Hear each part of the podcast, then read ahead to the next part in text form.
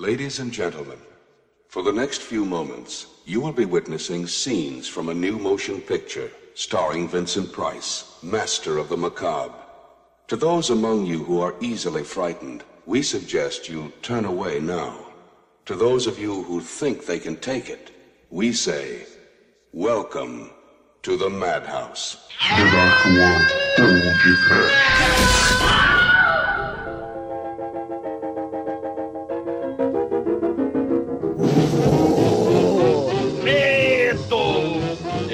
Desespero! Pânico! Morte! Muito bem, começa agora mais o Podcast. Eu sou Bruno Guter, ao meu lado está o ator frustrado da Denarcoa Productions, Douglas Freak, que é mais conhecido como Exumador. Morra, Bruno. Pavão misterioso, pássaro formoso, tudo é mistério nesse teu luar. Mas se eu corresse assim, dando céus assim, muita história eu tinha pra contar. Doutor Morte. Tenham medo. Tenham muito medo do Doutor Morte com o bigode do César Romero, o Coringão do Mal. Quem será o Doutor Morte? Será Vicente Preço? Será Peter Cushing? Será o Conde Orga? Aguardem para a solução do mistério de halo final. Nesse mesmo Doutor Morte horário, nesse mesmo Doutor Morte canal. É o maior mistério de todos. Sim, mas fica a dúvida, Demetrius. Por que que na mansão do Peter Cushing, o pavão misterioso, pássaro formoso, ele não faz prrr, ele faz crá, crá. Por que, Demetrius? Não sei, Douglas, mas nesse filme tem a participação especial. O inspetor de polícia Marcelo Dana, não, Almighty?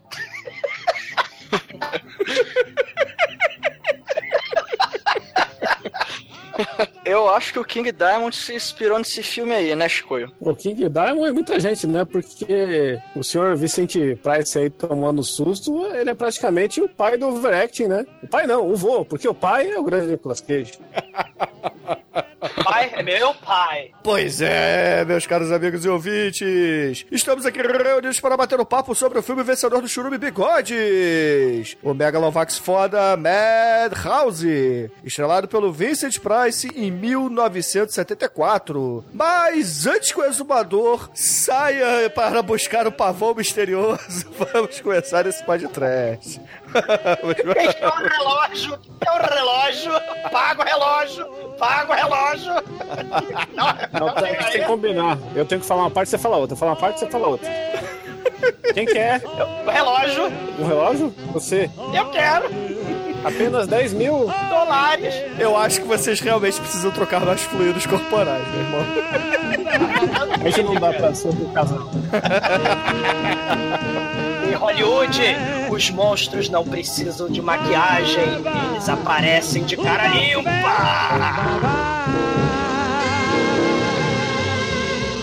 Ai, que coisa linda! No td1p.com, os filmes que a turma gosta.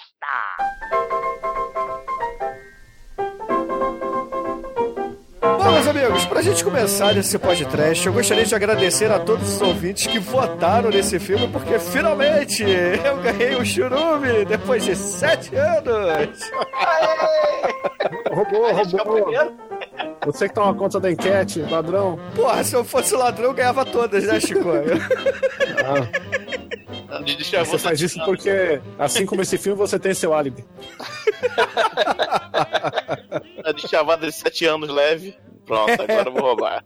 É, pois é, né? É fundamental. Oh, meu Deus, eu preciso roubar na enquete do podcast. Objetivo de vida. Porra, É a né? conquista. Até Pior que porque, até porque eu não tenho opção de falar pra vocês aí, galera. Semana que vem o filme é esse aqui, né? Eu preciso fazer um churume sobre o tema, roubar na enquete. Porra. É meio complexo, né? E, e Pitman no podcast. Foi golpe.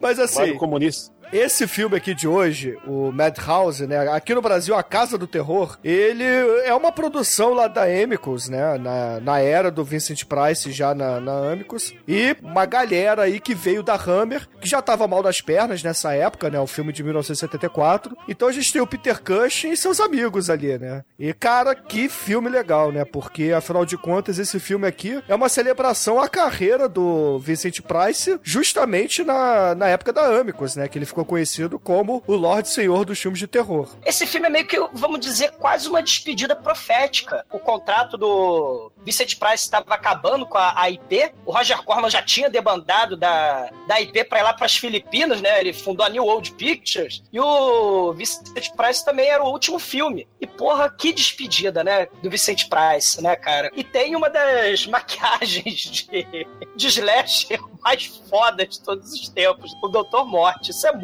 legal. Misfits manda um abraço, né? E é o que você falou, Bruno, né? O Peter Cushing, né? Da Hammer. Você tem cenas de arquivo do Boris Karloff lá no Corvus, né? Do Corvo, da série do Edgar Allan Poe, que o Roger Corman fez pra IP, Que já foi podcast, né? que já foi podcast. E é um tipo de filme, né? Que não tem mais, né? Que não se faz mais. Esse filme de casa assombrada, com atmosfera sendo privilegiada ao invés do gore. Que depois, nos anos 70 e 74 mesmo, né? Você vai ter uh, o, o Massacre da Serra Elétrica, depois você vai ter o... O Exorcista, Tubarão. cara. Essa parada muda toda com o Exorcista. Exorcista. É, o, o Halloween. Então, assim, o, o, o Slasher veio pra ficar e o Dialo tava meio que dando tchau, né? Então é uma homenagem maneiríssima, da, né? A questão da luva preta. Esse filme é fundamental, né? Tem até a cena da Cinderela, da, da luva preta. Só que, que em quem a luva preta encaixar não vai dar um príncipe encantado, né? Vai pro Estelendró, né? Porque a luva preta do Dialo do mal, do serial killer, tá na, na cena do crime, né? Mas, mas, assim, é, é, é muito foda, né? Você tem é, é, vários elementos, né? Se a gente pensar na, na, na megalomania dos astros de cinema, tem nesse filme, né? Um pouco do High Society de Hollywood aparece aí,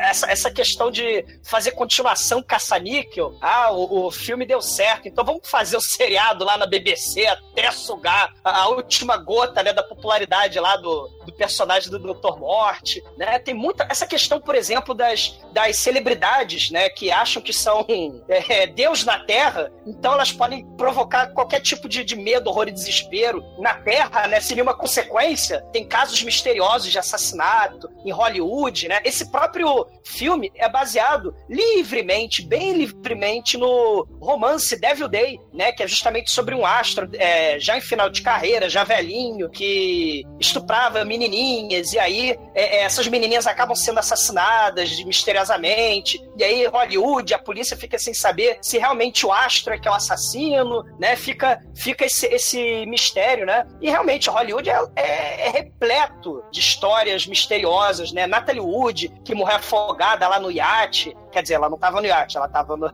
no mar, né? Quando ela morreu afogada. Mas o, o marido é, foi suspeito de afogar Natalie Wood, né? O O.J. Simpson. Lá no início, lá, os filmes mudos, tem aquele cara lá, o Fat Arbuckle, que foi acusado de, de matar e estuprar uma, uma menina, né? Uma, uma prostituta. E aí os juízes falaram, não, o cara é de Hollywood, tranquilo, deixa quieto. O próprio Dália Negra, né? O mistério lá do assassinato de Dália Negra. Então, assim, tem Hollywood assassinatos misteriosos, né? E, porra, vai virar um, um filmaço, né? Estrelado por uma estrela já em fim de carreira na AIP e tem essa metalinguística aí, né? Dos assassinatos, né? Muito parecido com aquele filme do Brian De Palma, só que não é com baseado em Hollywood, é baseado na indústria da música lá, o, o Phantom of Paradise, que, que é muito foda. E esse esse romance aí, o Exumador, você por acaso leu? Você tem alguma informação dele? Se o roteiro do filme ele tá próximo de verdade a- ao, ao que esse romance é ou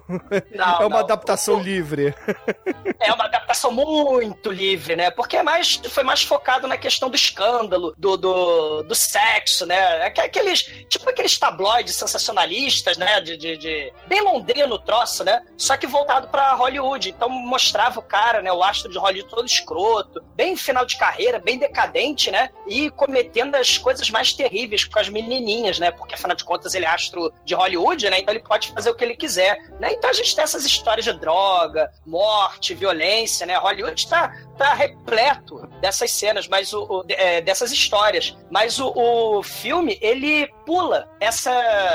é, porque o- no, no romance, o protagonista ele é muito escroto. E a gente tem uma empatia muito grande, né, pelo Vincent Price, né? Ele é. A gente, porque a gente gosta do Vincent Price, né? Porque o personagem Ah, dele é um atua babacão também, né, cara? Ah, atua bem e, ah, é, tem esse lado psicológico que a gente pode até comentar durante lá o filme, né? Essa questão da o que leva alguém a ser um serial killer, né? O que que tá dentro do coração dos homens, né? É, o, que se, o, o mal que se esconde no coração dos homens, só o Sombra sabe, né? Ou o Dr. Morte, né? Quem, quem sabe? Mas tem essa, essa, esse elemento de troca de identidade, essa questão da metalinguagem com relação a Hollywood. Você tem a homenagem aos filmes, né? O, o, o próprio personagem ele lembra muito o Dr. Fives, lembra muito o Teatro de Sangue, questão do ator é, é, frustrado porque o pessoal só quer ver ele fazendo exploitation, mas ele se amarra em Shakespeare, né? Então todo mundo, porra, eu quero ver você fazendo terror, quero ver gore. E aí o, o ator, né, fica triste, melancólico lá no Teatro de Sangue e mata todo mundo, mata os críticos, né? Porque afinal de contas ele quer interpretar é, é, Shakespeare em paz, mas todo mundo acha que ele é canastrão, né? E é uma crítica comum na vida do, do Vincent Price, né? E eu discordo totalmente, canastrão porra nenhuma, né? Ele é muito foda. Ele é overact, cara. Ele é o cara Que aí nada. que... Oh, que nada. Que vamos lá. Quem que erra melhor no desespero? Vicente Price. Eu acho que o Chico tem um pouco de razão aí, cara. Porque o Vincent Price é muito foda. Mas o Nicolas Cage. É porque você ser melhor é algo muito relativo, entendeu? Qual é a escala de excelência que a gente vai usar aqui? Talento, Ué, talento também é algo muito relativo, cara. Você pode ter vários tipos de hum, não, não, não, não, não, cara. É, o problema? O cara tem que ser pausudo ou tem que saber usar o pau? É diferente, entendeu? É, entendeu? Talento não é relativo. Só te falo uma é coisa. Tommy Wiseau. Tommy Wiseau mostra claramente que talento não é uma coisa relativa. É, porque Porra. ele não tinha nenhum dos lados, né? O espectro de talento do Tommy Wiseau tava nas vendas dele, né? Quer medir em Oscar? Quer medir em QI? Eh, Vicente Price não tinha QI, não, meu filho, né? O Nicolas Cage é sobrinho aí de gente costa quente. Por isso que Quer ele medir pode em quem tem mais castelos? o Christopher Lee.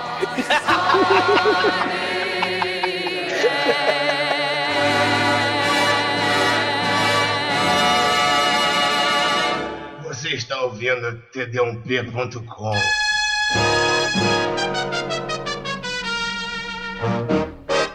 Meus amigos, o filme ele começa com uma festa de ano novo, uma festa de Réveillon lá em Hollywood, onde nós temos a alta cúpula do cinema de horror celebrando mais um lançamento do Dr. Morte, o personagem do Paul Toombs, o grande ator que o ator de verdade, né, Vincent Price, interpreta no filme. E aí nessa festa ele acaba mostrando pra todo mundo que, porra, os filmes são fodas, são legais, são batutas, e ele também faz uma revelação dizendo que vai casar com a coadjuvante do filme dele, né, que é a tal da Ellen. E aí, porra, temos ali um casal que começa a invejá-los de cara, né, uma mulher e um homem. Essa, essa mulher, Adrian Corre, ela foi devidamente estuprada pelo Malcolm McDowell, né, no Laranja Mecânica, né? Ela fez vários filmes de Hollywood, né? Fez vários filmes de terror, né? E morreu no ano do Dr. Morte, né? O ano de 2016. Ela morreu ano passado, aos 84 anos, né?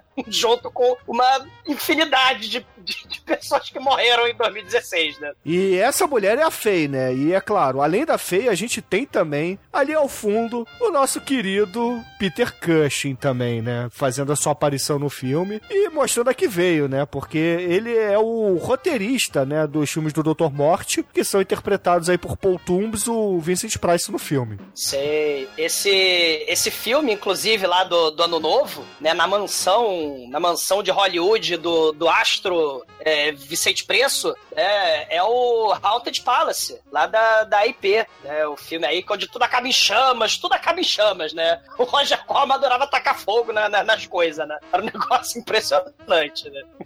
Ele é tão pão duro com o cenário, mas o cenário é tão vagabundo, é tão de papelão, né? Ele é muito inflamável. Então, a porrada de filme né, que o Vicente Price faz com o Roger Corman, tudo acaba em chamas, né, cara? É, o cenário ele é vagabundo, mas é mais barato você botar fogo do que mandar alguém lá recolher, né? Pra guardar e tal. Exatamente. Aí só vai recolher com uma pá, né? Ele tá lá na festa, anuncia que vai casar com a loirinha e tal. Aí chega uma- um, diretor e fala: é, Comissário, eu tenho uma notícia pra você. Descobrimos que a sua mãe, sua, sua irmã são putas. E tem mais! Essa mulher que você vai casar, já fiz muito filme com ela. Filmes adultos, trabalha no ramo da pornografia. Aí ele, oh não! Eu vou casar com uma rameira. Ele fica todo, né? É o Clark Gable da depressão, né? Então eu sou um viado e tal, ele fica muito puto.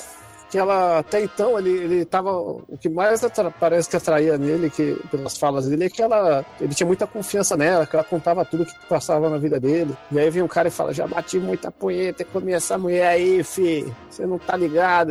Aí ele fica traumatizado, ainda mais nesses anos 70 aí, né? Aí ela, e ela dá um relógio pra ele, pra ele, ele, essa porra não vale nada. Quantos metros de pica você levou pra pagar esse relógio? Que horror. Por quê? Mas, Mas é por aí mesmo, cara. Eles estão, eles estão convertendo a fala do filme dos anos 70 para o. Para, o, Para a os linguagem chincoísta. Não, tô uma linguagem que nossos ouvintes vão entender, entendeu? Eu tô convertendo para poder, né? Eu não vou fa- falar bom casmurro aqui, colocar acento e surpresa, sacou? Farmácia com PH, isso já foi. Agora é assim que você É fala. foda com PH, cara. É, É poda, né? A farmácia. foda. Foda.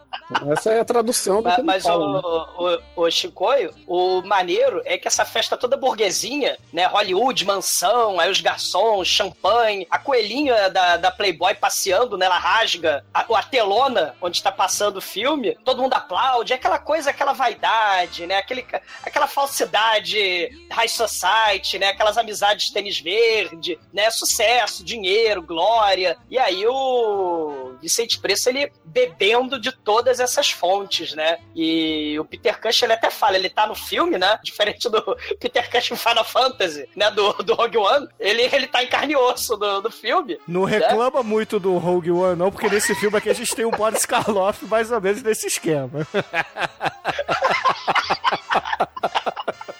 Mas o, o- Peter Cush não é Final Fantasy, não é o Peter Cush em Gollum, que nem o do Rogue One. Ele escreveu o roteiro, só que ele tá meio triste melancólico, né? Ele fala, pô, eu era um ator de sucesso. Só que aí, pô, sempre ficou adjuvante. Olha aí, né? Peter Cush e Christopher Lee, que na vida real eram amigos, né? Mas Hollywood sempre falava, não, eles são. é, a Hammer, né? Sempre falava, não, eles são inimigos. O Drácula contra Van Helsing, né? Sempre ficava alimentando essa, essa rivalidade, né? Por mais que fosse meio artificial, né? Diferente da que o bicho comia mesmo, que era Bela Lugosi versus Boris Karloff. Essa era a rivalidade do mal mesmo. Mas o Peter Cush, no filme, ele fala, pô, sacanagem, eu tive que abandonar, é, deixar de ser ator, né? Porque o Vincent Price é que ganhou, né? O, ganhou o papel do Dr. Morte e tal. E eu só virei roteirista mesmo, né? E, e parabéns, né? Com aquele sorrisinho amarelo, né? Parabéns, seu Vicente Price. E olha só, já temos uma. Já temos um motivo para um crime, sem ter havido crime. O mistério desse filme não é tão misterioso, né? Mas desse pra lá. Né? E aí, porra, o, o Vincent Price, né, o Dr. Tumbs, o Paul Tumbs no filme, ele acaba, pô, brigando com a, com a sua noiva. Ela sobe, né, em que eles estão... Acho que na casa do, do próprio Paul Tumbs, né? Porque É, é na ele- mansão. eles se retiram, né? Cada um vai pros seus aposentos. Os convidados continuam curtindo a festa lá embaixo. Aí o Vincent Price vai dormir com de fraque e smoke, né? E a Ellie vai tirar sua maquiagem, vai, sei lá, refazer a maquiagem que ela tava chorando, enfim, né? E aí a gente começa a primeira homenagem foda do filme, que são as luvas pretas, tal como nos grandes diálogos italianos, né? Pássaro da pluma de cristal. Né? Ó, o pássaro rei Dario no Argento. caso. É, o pássaro, no caso, vai ser o pavão misterioso, né? Que faz crá! Moleque, é um pássaro muito foda nesse filme. É muito foda que depois dessa cena toda aí da luva preta e tal, a Ellen tá no quarto chorando, toda triste, melancólica. Aí é esse esse assassino ele entra no quarto, aí ele faz um pequeno barulho, ela vira pra trás, só que ele se esconde. Aí depois, cara, ela vai, olha pra trás, olha pra um lado, olha pro outro, tá pro- procurando que barulho foi esse, meu Deus. E aí, cara, o camarada lá da luva preta acaba pegando ela, aí a cena Aí volta pro Vincent Price, ele tá lá acordando de ressaca, meio doido. Olha assim, poxa, briguei com, com minha mulher, vou lá pedir desculpa pra ela. Aí ele entra no quarto, é, a Ellen tá sentada, né? De costas, virada pro espelho aí. Ah, Ellen, desculpa, eu não queria ter falado aquilo, eu fui muito rude. Aí ele dá um beijinho assim na, na cabeça dela, só que aí, cara, a cabeça rola e cai em cima da mesa. E aí tem a primeira cena foda de overaction que ele faz uma cara. A cara que ele faz, cara, podia ser o, o papel de parede pra sempre, assim, do seu computador, fazer um pôster e colocar na entrada da sua casa, cara. A cara que ele faz é impagável, velho. Cara, é muito foda, Almighty. E detalhe, né? A cabeça da, da, da mulher cai, ela foi decapitada. E, porra, ele fez isso com uma adaguinha chechelenta. E é muito foda que toda cena, esse filme, né? Um diálogo, um slasher, né? Um, um pré-slasher, se a gente quiser, né? Mas é, toda vez que acontece um, um assassinato e a gente vê o cadáver morto do defunto falecido, logo depois aparece uma cena do Vicente Price tendo pesadelo, dormindo, e aí ele acorda assim de sobressalto, né? Isso vai ser o elemento é, que dá cola pro filme, né? Será Vicente Price um assassino insano? Será que ele é um sonâmbulo do mal, tipo lá o Dr. Caligari? Será que ele é do mal sem saber que ele é do mal? É, será que ele é maluco e mata todo mundo nos sonhos? A gente não sabe, né? Fica um mistério misterioso, né? Depois fala até que ele foi internado, né, no, no hospício, que tava meio doido, só que depois dele sai, isso aí eu não entendi muito bem. Foi, foi meio louco isso aí. Sim, Só colocar essa época- parte aí pra dar nome no filme. Essa, essa época, vários filmes, né? Ah, Tinha Asylum, né? Que era um filme de hospício. Tinha o Shock Corridor. Eram filmes... né, O próprio The Tingler, que já foi podcast com Vincent Price, né? A questão do medo, do terror psicológico. Isso aí era um, um assunto em voga, né? A questão do- da doença mental. Própria psicose aí, né? Slasher com, com doente mental. Então esse é um assunto extremamente em voga, né? Em Hollywood. Psicose foi um- um- uma explosão. Então é, tinha que ter hospício. Se a gente vai fazer nos Estados Unidos, né? Se vai ter diálogo, tem que ter um hospício, né? E aí, tem, por um minuto, tem a cena de hospício, né? Nesse filme. É, logo depois corta lá pro o Vincent Price, depois aparece do nada fora, né, do hospício. Na verdade, ele tá no, no navio, ele tá com um pijama com uma cor bem estranha. Aí entra uma mulher no quarto dele, assim, ah, você é o, é o pô fulano lá, pô, sou uma atriz, queria um emprego aí, dá emprego aí pra mim, tio. Falou, não, ó, não, sai daqui, eu quero dormir. Aí ela começa a fazer chantagem, ó, me dá o que eu quero, senão eu vou começar a gritar, vou fazer um escândalo, pode dar merda pra vocês, vão achar que a gente tá fazendo coisa errada. Primeiro ela é gente boa, ela fala, chuchu passou o pau, tá, mas depois ele fica todo nervoso e É. ela começa Ela, ela esfrega toda sensual, né? A vagina dela na calça dele, né? Ela, aí o Vicente mas o que, que é isso, minha filha? Né? Ah, tô entediada, são os anos 70. tá com decotão em V até o umbigo. Sei. Ela. Ela. Sabe como é que é, né, seu Vicente Preço? São os anos 70, né? Eu adoro invadir cabines de atores excêntricos, malucos, suspeitos de cometer assassinato da própria noiva, né? Há 12 anos atrás. Sabe como é que é, né? Aliás, você já.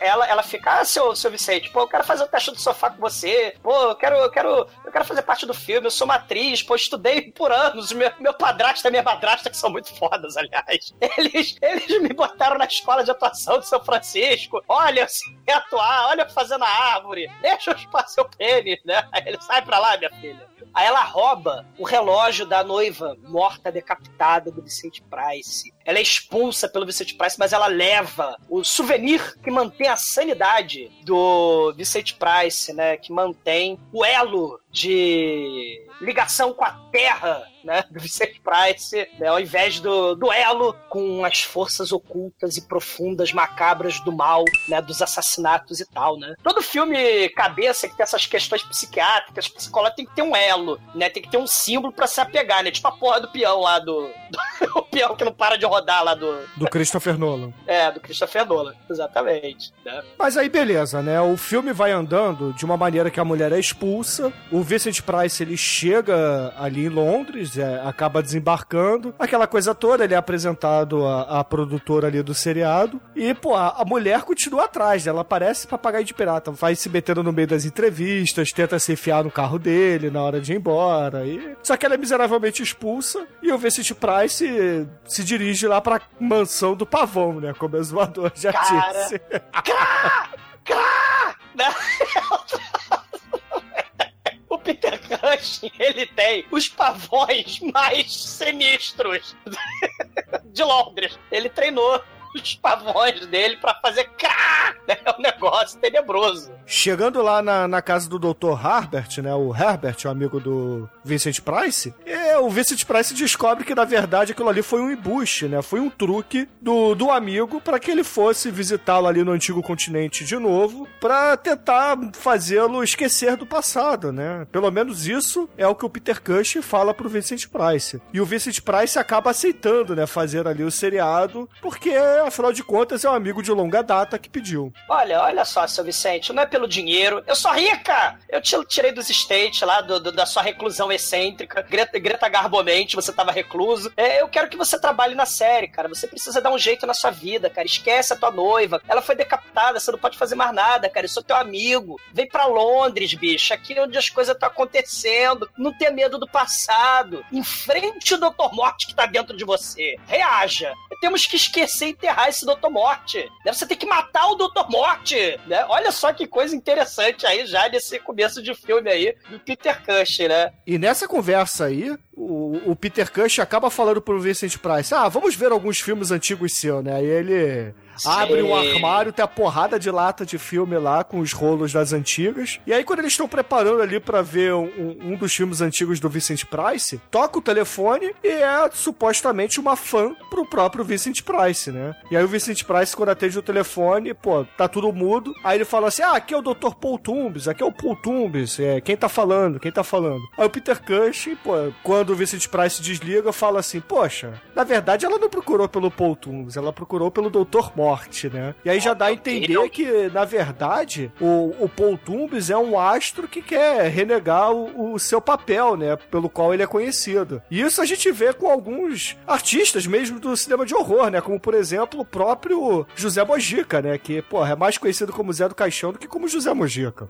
Apesar de que ele faz questão, né, de que a identidade dele se misture pra justamente ele ser reconhecido, ser uma figura folclórica e que tem o seu, né, devido valor, né? Ele ele- luta, porque ele sempre foi, né? O cinema novo e aquelas porra lá sempre falar, né? Ah, isso é um cinema menor, isso é cinema trash, né? E aí o, o Zé Mujica, pô, do povão, manda todo mundo, você vai tomar no cu, né? E aí ele fantasiado de capa, né? Aliás, a capa, né? É um elemento maneiríssimo de vilão, né? A capa aí do Dr. Morte é do Mr. Hyde, né? É, e também lembra um pouco a do Zé do Caixão, né? Porque ela é vermelha por dentro Sim. e tal, né? Então, e o Conde Drácula, por que não, né? É- é- é Sim. tudo, tudo muito parecido, né? Mas ela é, é mesmo do tamanho do Mr. Hyde, né? Não é aquela capa, sei lá, tipo a do Super-Homem e tal. É uma coisa mais contida, né? Uma coisa mais curta. É verdade. É, né? Aí o, o Peter Cushing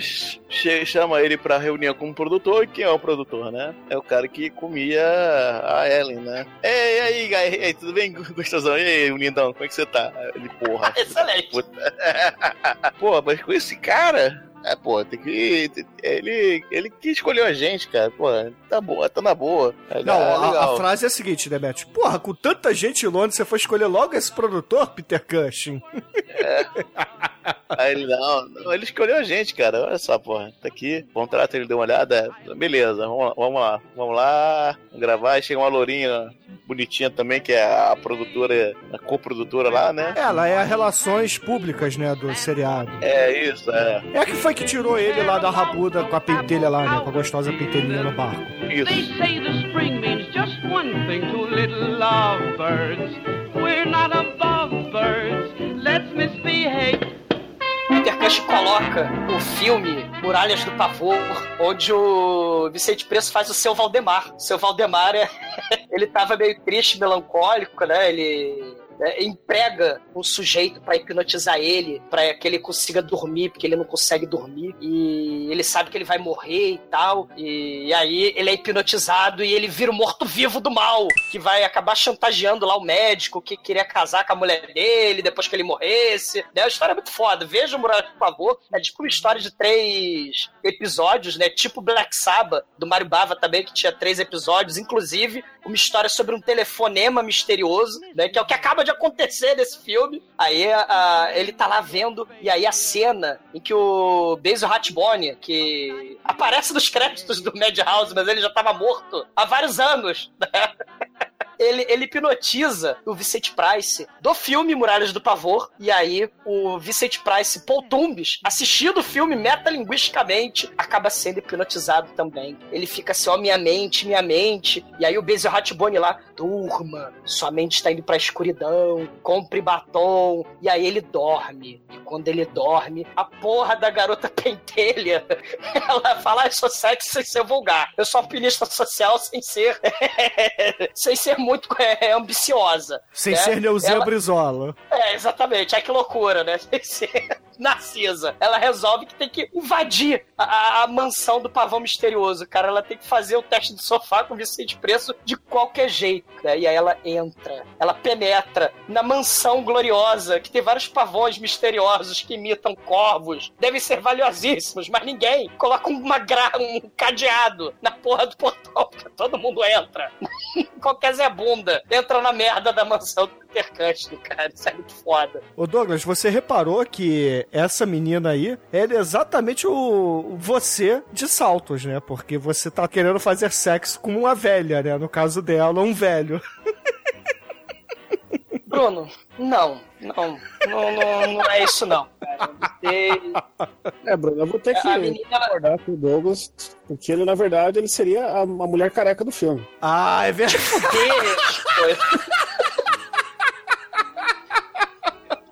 Eu vou tacar, eu vou tacar as aranhas inteira em vocês, seus porra. As aranhas! O próximo papel do Dolan Dark One, né? Vai só passar um batom. Te fuder, Dedete, porra. Né? Te fuder. Mas o amor furioso, curioso.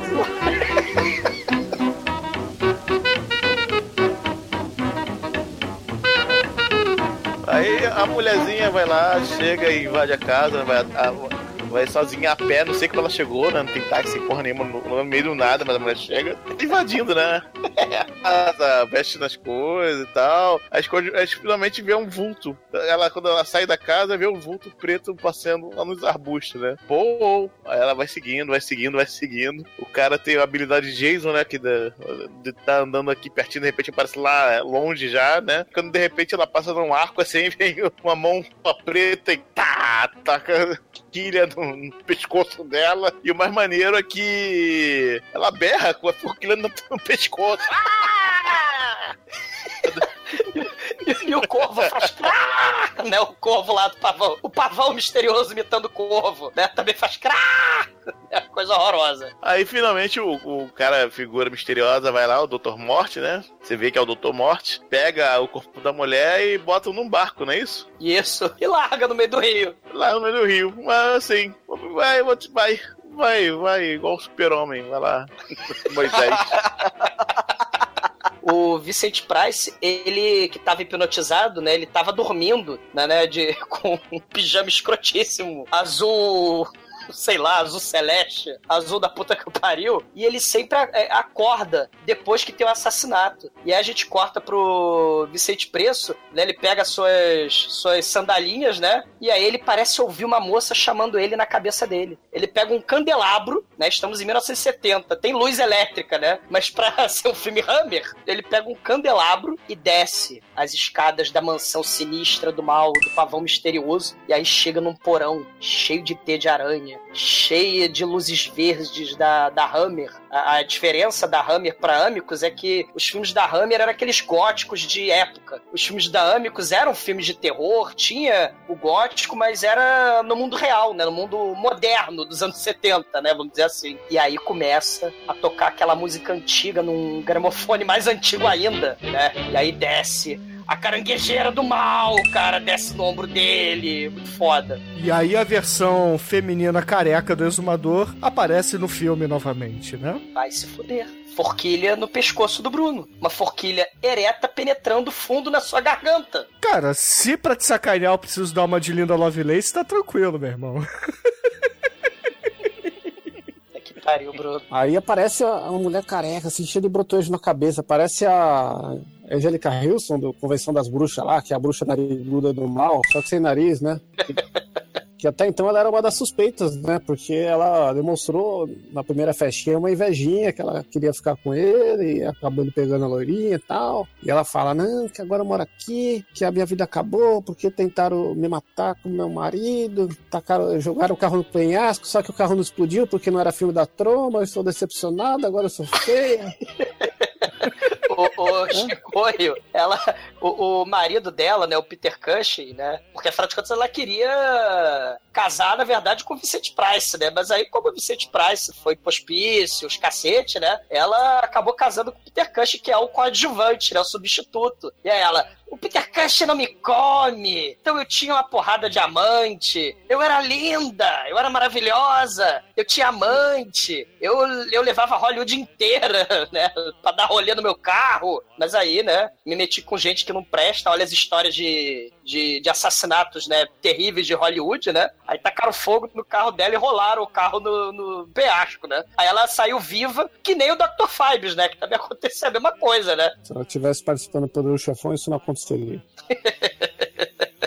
em vez de ficar de cavalo ia aparecer lá um pavão falando Crá! né, E agora a vida dela é ficar no- morando no porão com as caranguejeiras. É, as aranhas e as moscas e o veludo cinza. ó. Olha aí, olha aí, olha aí. Olha o diálogo aí. E, e uma construção constante no filme, que como o personagem fictício que sai desse filme aí, o Dr. Morte aí, né? É que é pra mostrar o quanto ele é fodão, reverenciado. O tempo todo ele tá sendo assediado por fã e tal. E ela.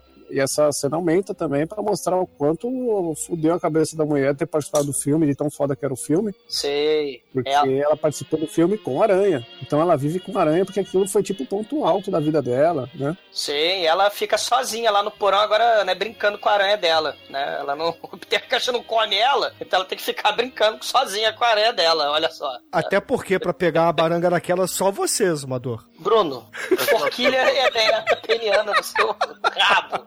Uma pergunta cabível aqui. hein? O, quem estuda inseto é o entomólogo, né? E quem estuda aranha? É o quê? Aracnólogo mesmo? É o exumador. Aranhólogo. É o exumador, né? É o exumador. Daquele, daquela idade. Descobriu que não é cadáver que ele exuma, é outra coisa. Caralho, cara. Caralho, vou, vou, vou, vou, fe- vou É. tacar maldição, cara. Ele exuma as vulvas que não estão em uso há mais de 20 anos, né, cara? Tal qual o gifzinho do Godzilla lá. Mas assim, o Peter Cushing, né, ele acaba acordando no dia seguinte, vai bater um papo lá com o Paul Tumbs, né, o Vincent Price. E o Vincent Price deixa claro o descontentamento dele falando assim, poxa, por que, que você não me falou que a Faye tava aqui? Eu não gostei nada dessa história não. Aí o Peter Cushing só manda, é...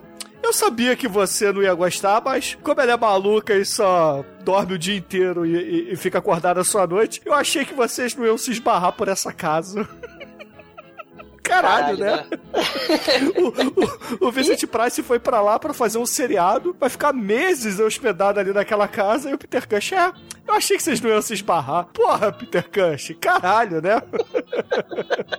Eu achei que você nem ouvir, né? Que a aranha não faz crá. Eu achei que você ia ficar entretido com os pavões misteriosos, mas porra nenhuma. Ele acaba ouvindo no rádio que a menininha mala, a alpinista social Bruna Sufistinha Narcisa, né, Neuzinha, tava morta no rio Tamisa. E a polícia acaba mostrando o cadáver morto da defunta, né? Os tiras, a Scotland Yard, né? Os policiais mais incompetentes do planeta Terra, eles mostram pro casal, né, de madrasta e padrasto da menininha, a moça morta. E aí eles dão uma risada sinistra, assim, misteriosa. Oh, meu Deus, será que eles são suspeitos de alguma coisa? Temos várias pistas, temos que procurar pistas, Scooby-Doo. E, e o tira lá, incompetente mala da Scotland Yard, ele vai assistir, né? Ele é cinéfilo, ele vai assistir todos os filmes do Vicente Price, né, cara? Isso é muito foda. Cara, é, é, é maneiro, né? Você ganha o salário gordo da Scotland Yard, porra, pra ficar vendo o filme o dia inteiro. Queria eu fazer isso. Porra, queria eu. É. Não, olha só, olha só, chefe. Num filme aqui, o Dr. Morte matou a menininha com uma forquilha aí de, de, de arar, né? De palha, de pegar palha. Então ele tá matando as pessoas igual nos filmes dele, ó. Ele, olha aqui, olha aqui a ficha do, do, do hospício dele, ó, né, para poder justificar o título Madhouse. Olha aqui a ficha do hospício dele. Ele é um ator excêntrico maluco, cara. Ele é insano. Ele é assassino serial, ele pira foda, mata as menininhas e depois finge que tá tudo normal, cara. Pô, Exumador, eu discordo um pouquinho disso, porque disso que você falou sobre justificar o título, porque a casa do pavão misterioso é uma Madhouse também, só tem maluco Sim. naquela porra, cara. Tá certo, é verdade. A casa é muito engraçada, não tinha teto, não tinha pavão que fazia pru, tinha pavão que fazia cá, né? Cara, tem uma, uma senhora careca que cria aranhas e, porra, bora no porão, cara.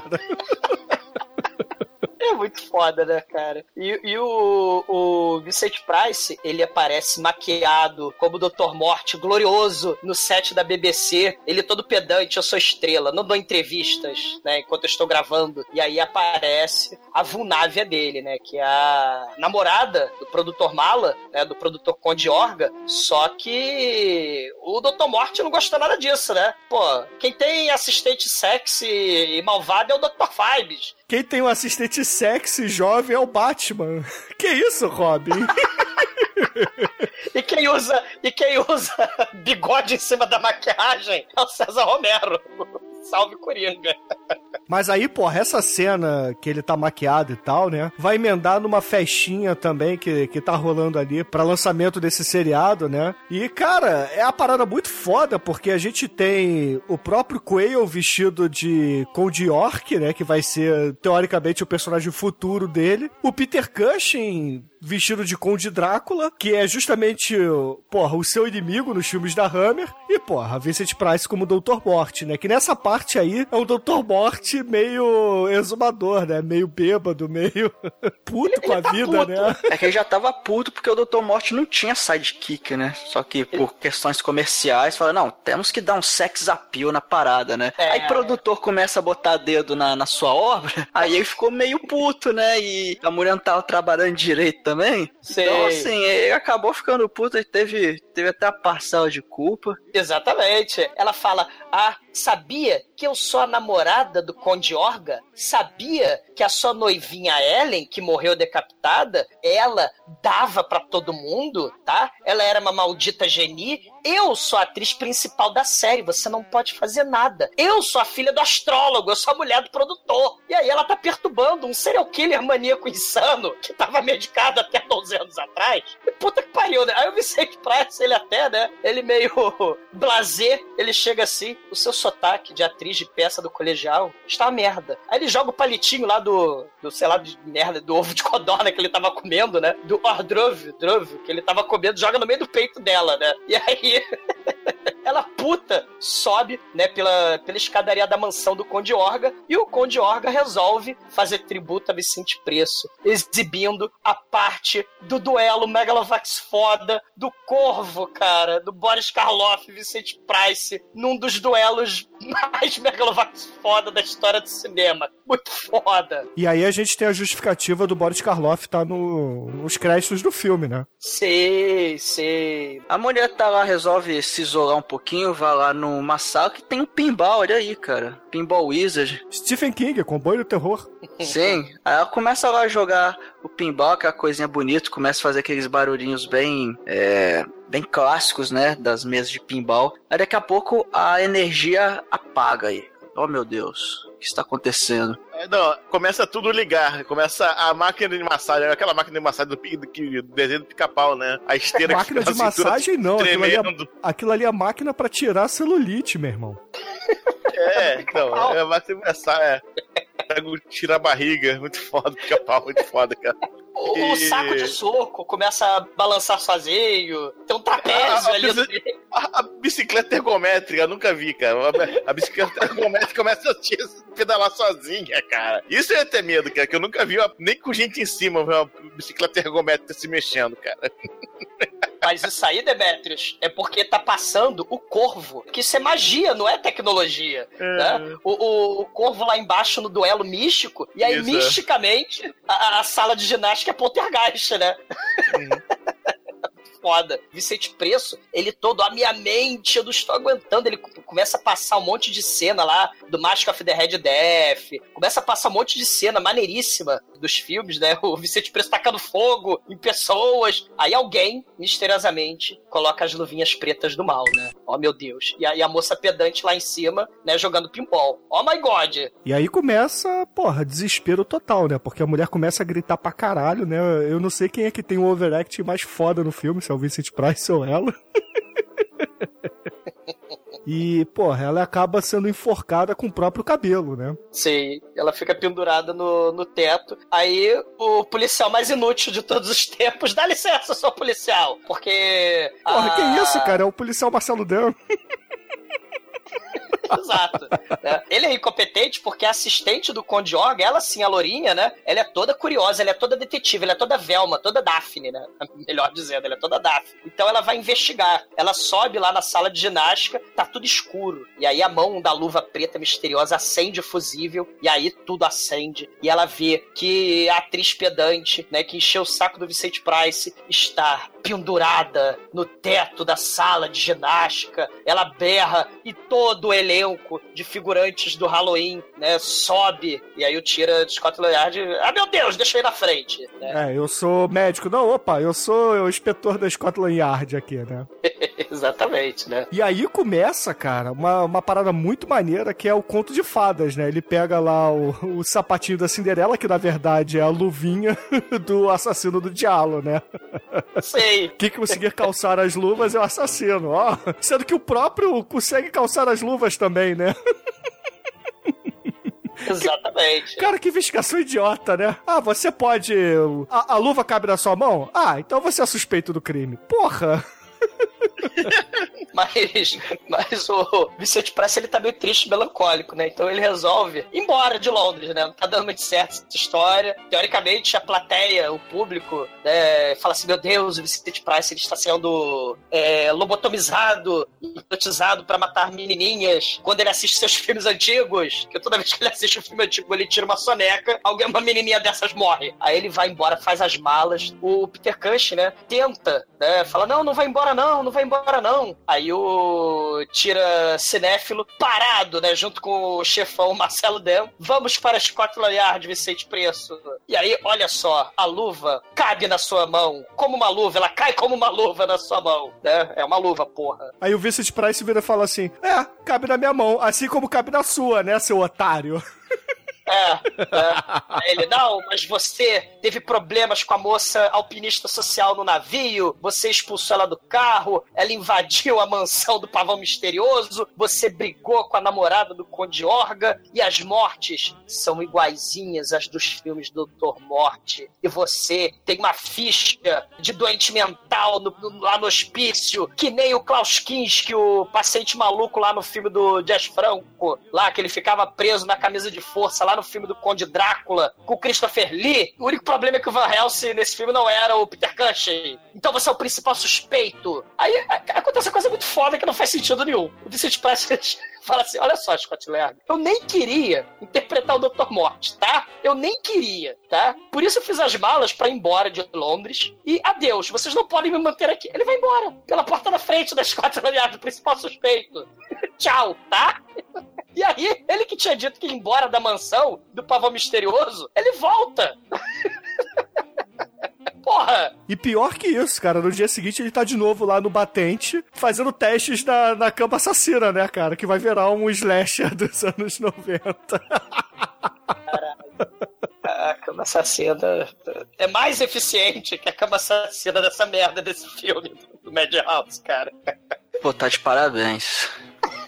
Cama assassino é outra foda, cara. O diretor do seriado falou o seguinte, ó, a cena vai ser o seguinte, você vai chegar, você vai estar todo encaixaçado de vinho, tá bebo pra caralho, aí você vai deitar na cama. Só que aí vão te prender na cama e vão ativar um mecanismo muito diabólico, muito escalafobético, que é o negocinho em cima da cama vai começar a descer pra te esmagar. Aí vai lá, vista de praça, aperta o botão, né, pra ver como é que funciona o mecanismo, aí começa a descer o negócio. Aí, aí tá bom, aí depois é só separar o mecanismo, pode parar o mecanismo. Vai lá, pode parar, vai. Vai, aperta esse botão aí, pode parar. Para aí, não, para eu tô aí. apertando, eu tô apertando, mas não tá funcionando. Aperta o botão vermelho. Eu tô apertando, mas não tá funcionando. Oh, meu Deus. Ah! E aí ele é sumariamente esmagado com um negócio que parece uma tábua de compensado de, sei lá, meio centímetro de espessura, cara, que, que esmaga ele, tudo bem. Puta que pariu, cara. É, Ele ganhou o Darth Ward, cara. Mil mortes, mil formas de morrer. Ele ganhou, cara. Puta que pariu. Segurança em primeiro lugar no cinema, né? É, é que nem o John Herbert, né? Que também falecido, né? O ator da Rede Globo. Ele, início de carreira, né? Ele fazia aqueles bang bang, farás feijoada, né? Nos anos 50. Aí, olha o que, que ele falou numa entrevista no Jô. Ele, ó, o diretor lá do, do Faroeste, lá dos anos 50, ele falava, ó, John Herbert, quando eu falar já, você coloca a cara que você tá aparecendo aí atrás da tauba, que a gente vai dar um tiro na tauba pra o tiro não te acertar. Tá bom? Ah, beleza. Era assim o padrão de segurança do John Herbert nos anos 50. Ou então da, da, da Zobel, né? No Death Proof, né? Quase 50 anos depois, né? Porra, a mulher pendurada no, no, no capô do carro e o, e o outro carro batendo no, no carro, né? Segurança. Cinema é a maior diversão, né? Pro dublê, né? Fica mais real, cara. Fica, fica ali realista. Sa- E, e- e na moral, cara, sabe o que é legal nessa cena? Que o produtor, né, o, o- o nosso querido Quayle, vira e fala assim pra assistente: limpa essa porra toda, conserta a cama, que eu tenho que procurar outro diretor pro meu seriado. E inspetor da Scotland Yard. Eu não posso ser o suspeito, né? Porque afinal de contas, apesar de eu odiar aqui o Vincent Price, ele é o astro do meu seriado. Eu não posso matar. Exatamente. Cara, vamos, vamos precisar de outro Jimmy rapidamente, cara. Negócio. Nível família de um dinossauro o negócio. O, mais maneiro, o Dr. Morte ele volta meio chateado, né, de ter assassinado o diretor do seriado dele. Aí ele volta pro jardim do pavão misterioso. Tem um casal muquirano, que é uma, a madrasta e o padrasto da menininha que morreu, que tava no Rio. Eles estão lanchando ovo cozido. Estão comendo pudim de rim, sei lá. E aí eles chegam. Cadeado pra quê na porra da mansão, né? Olha! Você matou nossa filha! Você tem que dar 10,000 dólares pra gente, porque a gente gastou 10,000 dólares com a escola de atuação do Dr. Francisco lá da nossa filha postiça. Ela ia ficar famosa igual a Carlinha. Dá, dá dinheiro pra gente. A gente tá vendendo esse relógio, você matou ela. Caralho! Paga o relógio! 10,000 pounds, 10,000 pounds. Cara, porque ninguém põe a merda do cadeado lá na merda da mansão do pavão misterioso, cara. Caralho, eles foda o Chicoio. Ninguém coloca cadeado porque o pavão protege. Você não entendeu ainda? O pavão é o pavão. É o É ave de guarda, né, cara? Tem a história real, cara. Os gansos, eles, né, neguinho põe ganso de verdade pra fazer barulho, que os bichos pá, pá, os bichos fazem um barulho bizarro. Então. Aí acorda. Não, e eles mordem, né? Pato, ganso, É. eles mordem. Eles... E, e- e o pavão, então, o pavão, ele, ele atira projéteis, né? E, e fura os olhos das pessoas. O pavão é a rainha, cara. O pavão é a rainha linda, uma rainha cheia de plumas e paetês, cara. O pavão é um desbonde. Mas aí, porra, essa cena onde eles estão cobrando dinheiro, eles acabam fazendo uma parada assim, porra, Vincent Price, vem cá, ficam cercando ele, né? Aí o Vincent Price começa a entrar numa neura, no, ah, eu não quero relógio, mas eu quero relógio, eu não quero relógio, ele sai correndo. Não, o que mais irrita é que o casal não, não. Ninguém falou uma fala completa, cada um vai completando o outro, tipo o Guinho, Zezinho e Luizinho. Aí o relógio acaba ficando ali no meio do jardim e o Vincent Price entra na casa, vai dormir, aquela coisa toda, e papapá, os dois continuam ali na tocaia, né? Como se fossem dois paparazes, né, atrás de fotos, só que ali eles estão querendo dinheiro, né? Porque eles são chantagistas, eles voltam ali pro seu é, piquenique, né? Porque eles ficam sentados no jardim ali entre as gárgulas, pavões e anões de jardim, comendo, né? E aí o Vincent Price, ele tá lá no, no meio da noite, acaba acordando, vê o cordão ali no meio do jardim, E, porra, o filme dá a entender que o Vincent Price desce pra buscar o cordão. Só que quem aparece ali no jardim é o Dr. Morte, né? E, porra, nessa hora a gente fala assim: caralho, o Vincent Price é o assassino do filme mesmo, né? Fudeu. É, a gente que gostava tanto dele, porra, agora a gente vai passar a odiá-lo. E aí aparecem os dois lá atrás do Vincent Price falando: e aí, você veio aqui buscar o cordão, né? Então você realmente quer o. Bruno, Bruno, você acabou de desvendar o porquê desse gênero de cinema italiano. Por quê? Odiá-lo. Ah, não, cara. Eu estou passando ao diálogo, foi. Caralho, 11h30 da noite, você fala isso pra mim, cara. Não, é verdade, agora não faz sentido, cara. Só precisa de alguém ter falado na entonação correta. Que pariu. Obrigado, Bruno. Não é de nada. Quer dizer, eu não sei se eu. Mas enfim, os dois chegam ali, né, pra cobrar o dinheiro do Dr. Morte, né, que eles acham que é o Vincent Price, e a gente que tá vendo o filme também. Só que o Dr. Morte é do mal, meu irmão. O que que ele faz? Ele acaba pegando o cordão, sai correndo ali pra dentro da mansão e os dois vão atrás. Não, eu quero meu dinheiro, eu quero meu dinheiro. Só que o Dr. Morte some no meio da mansão do pavão misterioso e eles entram naquela casa toda gótica, toda hammer, toda misteriosa. Toda suspira. É, suspira não porque não tem as cores, né? Mas é meio hammer mesmo. Tem pavão. É, tem pavão, isso é verdade. Suspira tem pavão também, não vem de graça. É um pavão neon. É, não, mas aí, porra, não entrega o final do suspiro assim não, caralho. mas aí... Porra, o ouvinte que não viu Cara. o Suspira tá, tá puto contigo agora. Mas... Cara, pavão neon, ouvinte. Ah, mas eu- a bancada é se o filme fosse novo, né? Porra, Tipo, mas o Suspiro é um É, clássico, né? Mas enfim, os dois estão subindo ali a, a escadinha, né? Porque eles acabam vendo o Dr. Morte lá em cima. Só que o Dr. Morte, quando os dois chegam ali em cima, o Dr. Morte só puxa uma rapier, né? Uma espada média, medieval, e enfia nos dois, né? Atravessa os dois com a espada, cara. É uma parada muito foda, assim. Empalamento Faz bizarro. espetinho, espetinho de casal mala. Inclusive, a mulher faz uma cara de Susan Sarandon, né? Acho que ela é a madrasta da Susan Sarandon também. É igualzinha. E, porra, assim, mais duas mortes no filme, né? O body count já tá até bem alto. Já temos aí cinco mortes, não é isso? Isso. E, é claro, o Vicente Price acorda ouvindo um telefone tocar. O telefone toca incessantemente. O, o Vicente Price, ele atende o telefone. Tá lá! A gostosinha lá, produtora né, do, da, TV, da televisão, né? Tô sim! Né? Ó, aqui sou eu. Eu preciso explicar urgentemente todo o mistério pra você, seu Vicente. Mas eu vou falar pelo telefone não, tá? Porque senão o filme não, não vai dar certo. Eu tava mexendo nos papéis lá do Conde Orga e aí eu descobri tudo. Pô, me conta? Não, não vou contar não. Me encontra daqui a uma hora. tá? Eu podia chamar a polícia, eu podia mandar um telegrama, mas não. Eu podia Me chamar o inspetor Marcelo Dan. Exato, não.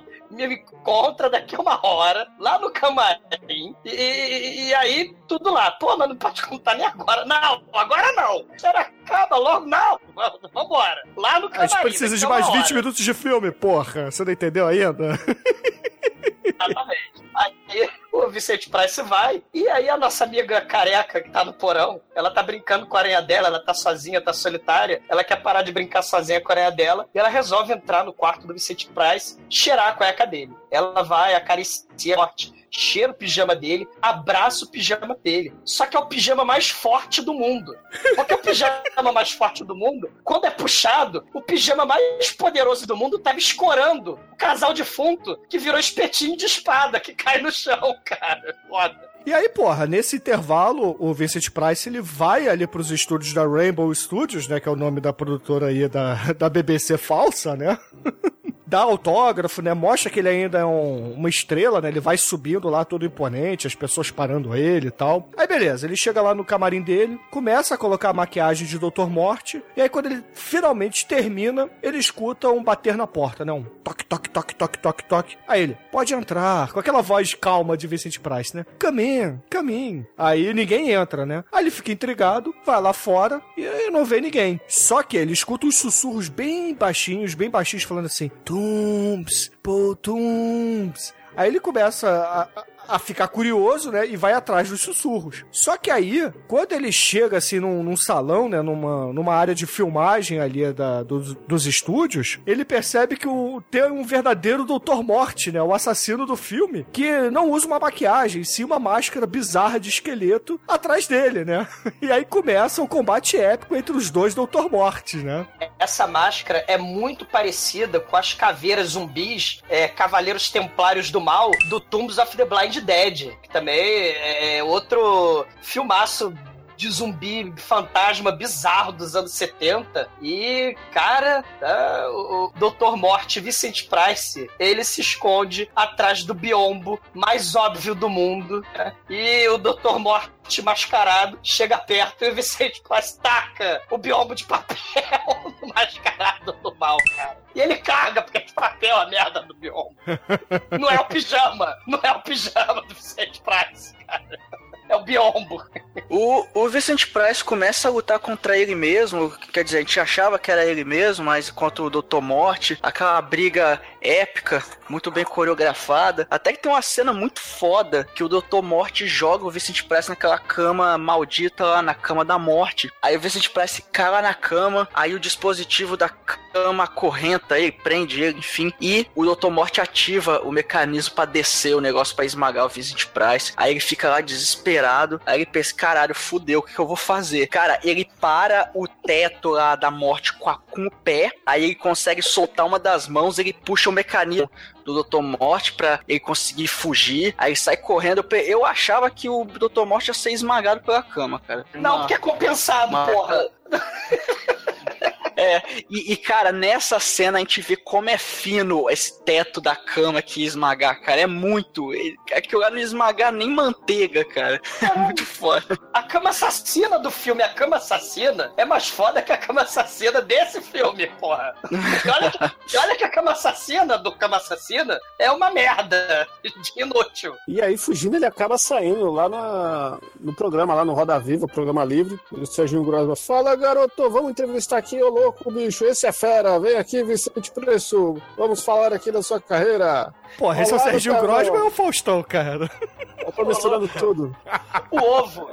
E aí ele... Joga aí o Jô Soares, Silvia Popovic também, vai lá. Maria Gabriela. Beijo do gordo. Ok, peraí, deixa eu ver. Então...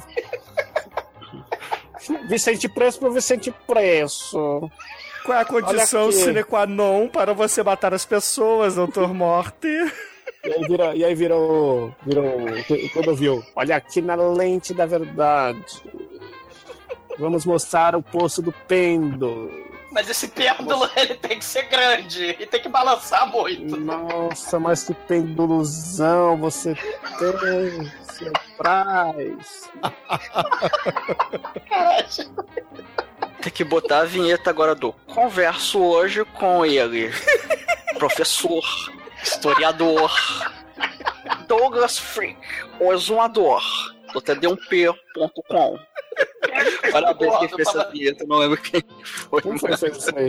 Porra, o, o- realmente, né? O, o nosso entrevistador Clodovil, barra Jô Soares, barra Faustão, barra Serginho Grosma, barra Silvia Popovic, barra Ana Maria Braga, barra não sei mais lá quem, resolve colocar lá no, no telão do, do seu programa de entrevistas é, cenas do Poço e o Pêndulo, meu irmão. Cara, que homenagem maneira, que coisa legal, né? Bruno, que nem o teto da cama assassina, o pêndulo do poço e o pêndulo desce lentamente até matar a vítima. E aí, o, o pêndulo do poço e o pêndulo, clímax do, do filme, né? Do poço o pêndulo do Roger Corman, sempre ele. Primeiro clímax de vários finais de filme aqui, né? Do, do, do Madhouse, né, cara? Faltou passar o Eduardo Monte Tesoura, mano. Falta uns 20 anos aí.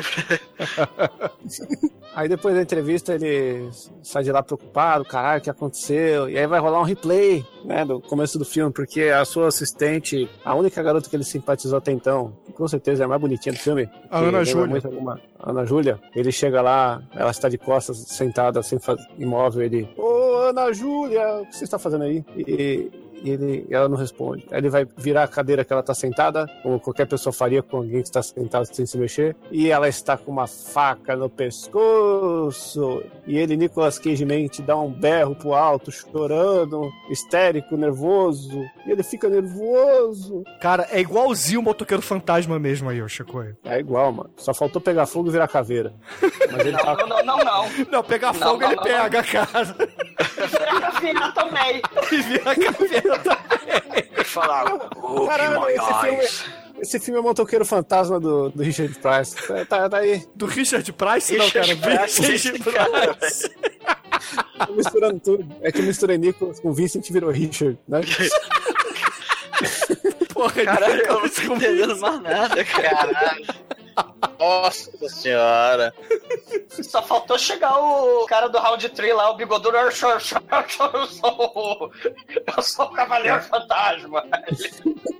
É, ele, e Cavaleiro Fantasmalmente, sombra que ele é, ele arranca a faca do pescoço dela, porque fala, ah, já tô fudido mesmo, todo mundo acha que eu sou assassino nessa porra. Pega ela no colo, leva ela pro set de filmagem, vai lá, acende todas as velas, liga todas as luzes. Essa porra. E faz um mega monólogo, Shinkoio. É, aí monólogo é com o Douglas, faz o monólogo aí, Douglas. Cara, essa cena é foda. Vocês são indignos de falar dessa porra dessa cena. Essa cena começou, na verdade, desde a cena do Poço Pêndulo, quando o Jô barra Marília Gabriela tava entrevistando, ele tava falando justamente do medo que se esconde no coração dos homens, né? A sociedade é que impede que os instintos interiores mais podres do ser humano aflorem. E aí todo mundo poderia ter um Doutor Morte dentro de si. E enquanto isso, o Poço Pêndulo comendo lá, né? O Poço Pêndulo, ele acaba servindo de contraponto pra fazer suspense também com a menininha. Tava investigando a Velma lá, a Daphne, amiguinha do Doutor Morte, né? Antes dela morrer lá na cena do camarim. É, é uma cena assim, megalovax foda. E aí o Vicente Price, porra,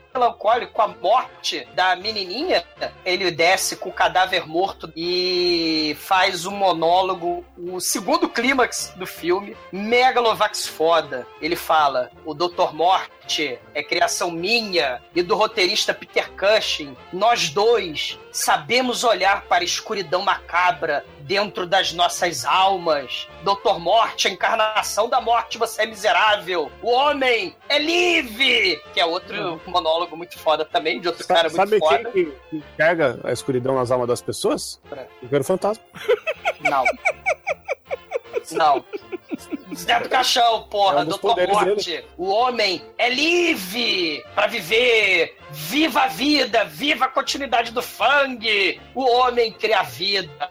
Você não perde por esperar o instinto da morte do mal que atrapalhar o homem viver na vida. E aí ele começa a falar que o Dr. Morte é a encarnação física do instinto assassino, né, dentro da alma dos homens bons. E aí ele conversa com o cadáver morto da menininha, né? Ô, assistente, né, dona Vulnável, perdão, mas agora o Dr. Morte que eu e o Peter Cushing criamos, ele vai morrer. Ele tá, porra, tem a frase muito foda: o caixão do tempo vai me enterrar. E junto comigo eu vou enterrar o Dr. Morte. Não tenha medo, Dr. Morte. Você vai voltar pra casa. Você vai pro inferno. Luz, câmera, ação. Eu vou filmar a última cena do Dr. Morte. A morte do Dr. Morte. E aí ele liga a câmera e o Vicente Preço, tal qual no final do, do da Casa de Cera, não da Paris Hilton, mas o, o de verdade do, do Vicente Preço dos anos 50. O Vicente Preço taca fogo em tudo. I am the Lord of Hellfire, and I'll make you to burn. E aí, o, o Jô Soares lá, ele tava passando lá a queda da casa de Usher, que também o clímax do filme é a casa de Usher caindo, claro, porque a maluca ela tacou fogo na porra toda e puta que pariu, cara. Né? O Vicente Price pega fogo em frente às câmeras e é uma cena espetacular, cara. É emocionante essa cena. Não, a cena é, É, é o- fenomenal, mas uma coisa que a Sim. gente tem que citar aqui no, no, no quesito trash da parada é que ele, com uma velhinha, ele bota fogo no estúdio inteiro, né? Porque ele passa assim uma chama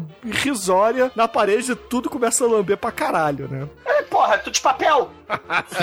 Não, não, não. Porra, haja papel. O negócio, o negócio é feito de pólvora, cara, o negócio, praticamente, cara. Você não sabe o que, que o Douglas faz com uma velhinha. Foi. Fogo. Eu vou tacar Taca álcool e fogo na sua cabeça. Aí lambe, lambe, to, lambe todo e deixa ela em chamas. Hoje vocês estão fogo na roupa, hein?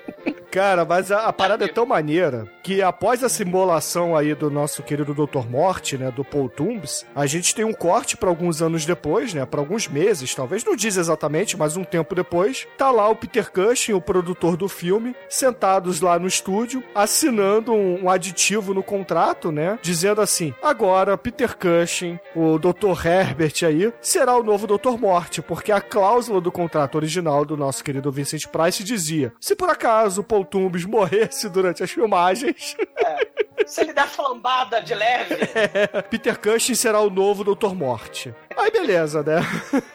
Peter Cushing, porra, feliz, saciado, vai para casa, porque ele recebe a lata da, da gravação, né, do monólogo que o Vincent Price fez. Vai ali pra mansão do pavão misterioso, senta no, na sua poltrona, bota a, lata no projetor e começa a assistir o monólogo, né? Só que a parada muito, mas muito, muito foda é o seguinte, né? O filme que era um, um diálogo ok, né? Uma parada normal, nada de sobrenatural, mostra o Vincent Price saindo da televisão e atacando o Peter Cushing, né? Bruno, é o momento Lady in Red. Is with me, né? O momento Vicente Price, a dama de vermelho, saindo da tela do cinema, que é um negócio muito foda. Porque eu não sei se vocês lembram, mas em 1993, o Vincent Price, ele falece. Ele morre primeiro. O Peter Cushing, ele vai morrer em 1994, na vida real. É macabro o, o negócio. Mas o Vincent Price não havia morrido ainda. O Dr. Morte, ele volta. Ele volta durante a cena lá que a Vulnávia tava derretendo igual a boneca de cera. Sim. E aí, porra, o Peter Cushing, ele começa a dialogar. Não, Vincent Price, você morreu. Aí o Vincent Price, não, eu não morri ainda. Você me matou, mas isso não significa nada. Aí o Vincent Price até pergunta: Por que, Peter Cushing? Por que você fez isso? Aí o Peter Cushing explica, né? Ah, eu era um ator. Eu não era um ator pior do que você. Mas os estúdios preferiram entregar o papel do Dr. Morte para ti. E eu, o criador do Dr. Morte, apenas tive que vê-lo eh, chegar ao estrelato. Você tinha mulheres, iates, dinheiro e eu não tinha nada. Eu queria ser o Dr. Morte. Sei. O Bela Lugosi, o Christopher Lee, o Klaus Kinski, o, o Robert Square, um monte de gente interpretou Drácula. E eu só faço Van Helsing. Malditos! Inferno! Minha carreira inteira pra acabar virando golo Final Fantasy na merda do Rogue One. Malditos! É de puteceu com a Aí, porra, o Vincent Price acaba matando o Peter Cushing, né? E aí, cara, tem a parada muito, mas muito, como é que eu vou dizer, esotérica aí desse filme, porque depois sobe a Faye, né? Fala assim: "Ah, meu querido, você já terminou de matar o Peter Cushing? Então vem cá, vamos jantar". Aí eles descem, vão pro porão, né? Jogam o Peter Cushing, né, o defunto falecido lá no meio das aranhas. As aranhas comem o Peter Cushing instantaneamente. Caralho. É. Cara, as aranhas, porra, se você tá nesse negócio aí, ah, cara, uma suruba de, de geriátrica, Douglas morre. Porra, morra, morra Demetrius, mas vocês não lembram da. A gente tá falando de aranha, mas vocês não lembram das Tanajuras, assassinas do Caveira de Cristal? É que nem. É verdade, também. animado comendo milho. É. E aí, porra, depois que o, o, Peter Cushing vira só caveirinha, tá lá, porra, defunto falecido, né? Agora só esqueleto falecido, eles sobem novamente, né? Saem do porão, sobem para jantar, porque a, a Faye fez um jantar à luz de velas. E, porra, dá um corte assim, na verdade, é o Peter Cushing que tá se maquiando de Dr. Morte. Então, o filme dá a entender que o Dr. Morte é uma entidade que realmente amalgamou aqueles dois ali e se tornou um só, né? É o. É o final meio persona, né? Do, do Igmar Bergman, né? O final muito foda, porque isso é uma homenagem ao Boris Karloff. Porque o, o Vincent Price, ele tá terminando o filme se maquiando de Dr. Morte, né? No espelho, né? Até como. Dr. Fibes, mas na verdade, ele tá se maquiando de Peter Cushing. E o Boris Karloff, ele gostava de se maquiar no final sozinho, sem ajuda de ninguém, porque ele é estrela pedante, né? Então é uma homenagem aí a essa despedida dessas grandes estrelas do terror. O Vincent Price se maquiando sozinho de frente pro espelho né? Ele se transforma no Peter Cushing, assim como o Boris Karloff se maquiava sozinho de frente pro espelho, né? Mesmo que ele tava todo já ruinzinho lá no, no Target, né? Lembra do Target? Que também é uma história de um ator já decadente, suspeito de assassinato, né? O Boris Karloff aí também fa- fazendo um filme meio temático nesse sentido. E é isso mesmo que o Bruno falou, cara. O Peter Cushing e o Vincent Price simbioticamente ligados pelo Dr. Morte, cara. E aí o Dr. Morte é imortal, é que nem a Sandy Júnior. Sim. E no jantar, você tem o, a Rainha das Aranhas, com um diamante de aranha, fala assim pro Vicente Price: Ah, eu fiz o seu favorito, seu Vicente. Fiz creme azedo e red herring, né? Que é arenque defumado, sei lá, né, Demetrius? né? Na verdade, significa pra roteiro, pra história, tanto no cinema quanto pra literatura, é como se fosse uma pista falsa. É pra desviar a atenção do leitor, do espectador, pro final verdadeiro da história, né? São as pistas falsas que a Agatha Christie coloca, né? Que os filmes do Sherlock Holmes, que o Peter Cushing fez Sherlock Holmes também, né? Que são as, as pistas falsas que os espectadores vão se enganando pra reviravolta da trama depois. Isso é muito foda. E aí acaba com o karaokê do Vicente Price na mansão do Pavão Misterioso, cantando lá Edinardo, Pavão Misterioso, Pássaro Formoso. E depois o Vicente Price vai cantar a música do trailer, né? A canção do Michael Jackson, né? Você, sabe qual é o nome do pavão? Edinardo. Não, é terror, por isso que chama a Casa do Terror.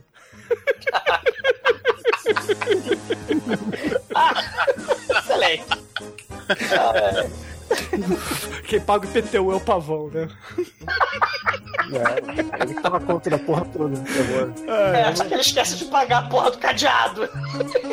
Cara, ele é um pavão, o que, que você queria dele?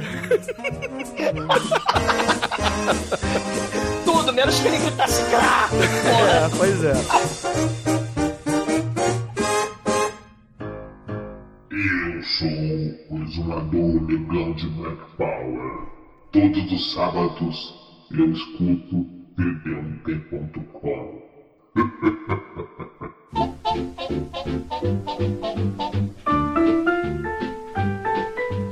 heaven. I'm in heaven. And my heart beats so that I can hardly speak.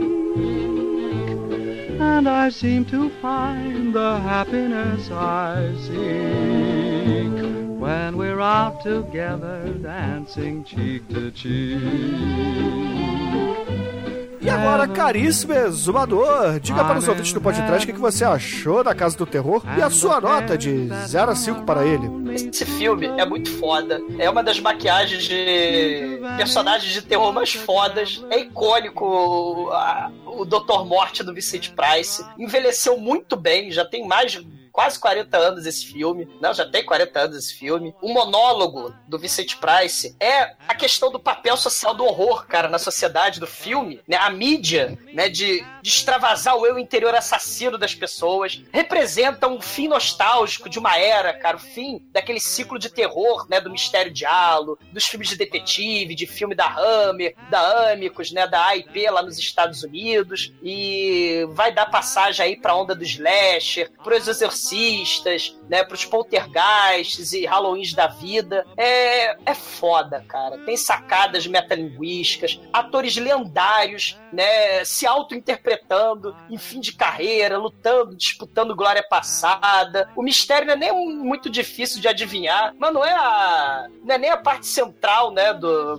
do filme. Tem aquele clima teatral da atmosfera Hammer e da Amicus, tem aqueles monólogos gigantescos, tem a história dos grandes astros engolidos pela indústria de Hollywood, pelo ego das estrelas que acabam se matando, tem as homenagens aos antigos filmes de terror, há personagens como Dr. Fibes, né, aquele, aquelas armadilhas escalafobéticas dele, o Conde Orga, as casas assombradas da Hammer, a, a queda da casa de Usher, os bichos do Jalo, né? O pássaro das plumas de cristal. E, porra, essa metalinguística vai ser tão foda que o Wes Craven, décadas depois, vai fazer a série do Pânico. Principalmente o Pânico 3. Quem não se lembra do Pânico 3 tem aqueles estudantes de cinema que acaba tendo uma história de terror, assassinatos misteriosos. Porra, é um filme foda. É, é- é um filme profético que fala dessa rivalidade também dos, do- das grandes estrelas, né? Tipo Christopher Lee versus o Peter Cushing, né? O Bela Lugosi versus o Boris Karloff. E, porra, tem a cena clássica da, da, da morte do Vicente Price tacando fogo. É o Hacken, né, foda de uma era do terror. É o Hacken, a música do mal. Hacken é a canção para celebrar a morte. Estão todos mortos nesse Hacken do mal do Dr. Morte. Foda, nota 5! E agora, caríssimo Anjo Negro, qual é a sua nota para Madhouse, esse filmaço do Vicente Price, com apoio inestimável do Peter Cushing? Cara, o filme é, é bem, bem legal, né? Mais um filme cheio de referências, né? Bem o, o estilo de Halo, né? Do assassino misterioso. Vale a pena, recomendo. E, cara, é, é aquilo, né? Que já foi, tudo já foi falado. É homenagem. Você vê os filmes antigos, é maneiro isso. Durante o filme você vê outros, outros filmes antigos, outras coisas dentro. Vale a pena, cara. Nota 5. E agora o Byte, o estagiário eterno aqui do podcast, aquele que tem inveja, tal como o Peter Cushing do Vincent Price. Diga para os ouvintes, cara, que você queria ter um bigode bonito como o do, o do Price e a sua nota para ele. Ah, e ele tem inveja também do Bruno, porque ele perdeu um churume. Lero, lero. Pô, re- respeito o moço, cara. Patente alta da aula. Mas é. Esse filme, cara, esse filme é muito bom. É, além de toda essa questão aí mesmo das homenagens e tal, o climão do filme, que às vezes você fica meio em dúvida se o cara tá ficando doido, se ele realmente é doido, igual ao Borghetti. E você fica um pouco em dúvida ali, pô, será que ele é o assassino? Que logo de início parece estar na cara, né? Que ele que foi o assassino, só que depois tem essas reviravoltas malucas aí. Nota 5, filmaço, cara. Vale a pena. E agora, Chicoio, não fique triste que o Hulk Hogan está no lugar do Vicente Price hoje. Diga para os ouvintes, cara, o que que você achou do Madhouse e a sua nota para ele. Eu gostei muito desse prequel aí do Motoqueiro Fantasma, um filme sensacional. Morra. Acredito que é um grande clássico. É é praticamente um episódio do Faustão com o Vicente Price, que mostra a vida toda dele aí revisitada, né? Um terço do, do filme é só mostrando os filmes velhos que ele fez antes. Gostei muito. Mas eu acho que ele tem filme mais top, não? Tem, tem. Tem filme mais topzera. Então vou dar um quatrinho, Quatrinho igual carninha. né? Campanha demagógica. Voa, voa, Vicentinho, voa. Voa, pavãozinho, voa! E agora, caríssimos ouvintes, antes de tudo eu queria dizer que foi um prazer enorme finalmente vencer o Churume e, poxa, o vencedor do meu coração, Vincent Price. Não na Hammer, é claro, né? Porque afinal de contas, Vincent Price, é... ele tava mais pros americanos, né? Ele sempre esteve lá com o Roger Corman, lá na... no ciclo do... do Edgar Allan Poe e etc, né? Mas aqui a gente tem a galera da Hammer trabalhando com ele. Porra, Hammer mora no coração também. E eu não poderia, cara, não poderia dar uma nota diferente do que 5 pra esse filme, porque eu acho uma puta obra, uma puta homenagem pra carreira do Vincent Price, principalmente, porra, já no, no finalzinho da era do horror, né? Do horror clássico, e que acabou virando esses filmes de hoje em dia, né? Começando com Exorcista e ah, acabando agora, né? E entrando agora na era dos filmes de susto, né? Que de horror não tem nada. E com isso, caríssimos ouvintes, a média de Madhouse aqui no podcast foi 4,8, cara. Uma boa nota pra esse grande clássico da Amicus aqui no podcast. E Demetros, Anjo Negro, diga pros ouvintes, cara, qual é a música que a gente vai usar pra encerrar essa obra fantástica, esse vencedor fabuloso aqui de hoje do Churume Bigodes. Não, cara, eu vou, vou usar uma música que o Christopher Lee aprovaria, do Amon Amarth, chamada Death in Fire. Então, excelente, ouvinte. Fica aí com o Amon Atar, é isso? Amon Atar? Eu não sei falar isso aí. Não, Amarth. Amarth. Amon Amarf. E até a semana que vem. E estão todos mortos! Sobrou um monte de aranha! O que vamos fazer?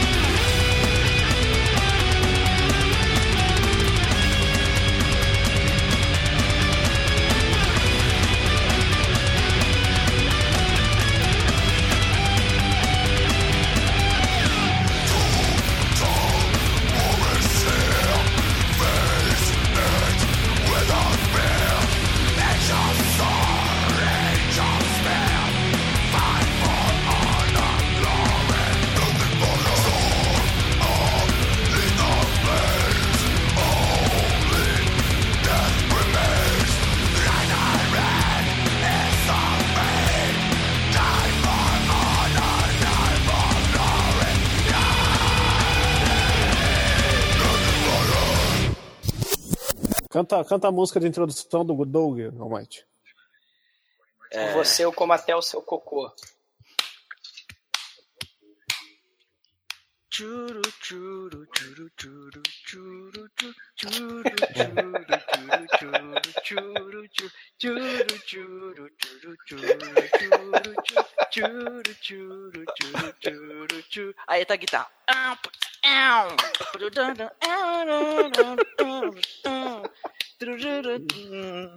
Não é guitarra, não, mano. Não atrapalha artista, Chico.